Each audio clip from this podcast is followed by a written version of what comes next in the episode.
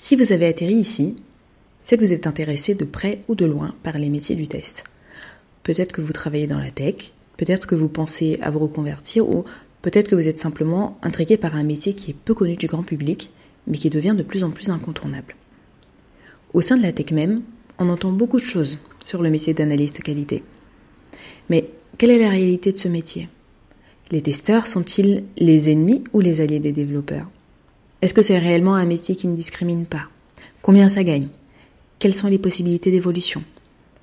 Dans Calisti, je tenterai de vulgariser toutes les questions liées au métier d'analyste qualité et tout ça avec des invités incroyables. Je m'appelle Nankeda, actuellement test lead dans une entreprise du service numérique, et je vous souhaite une excellente écoute.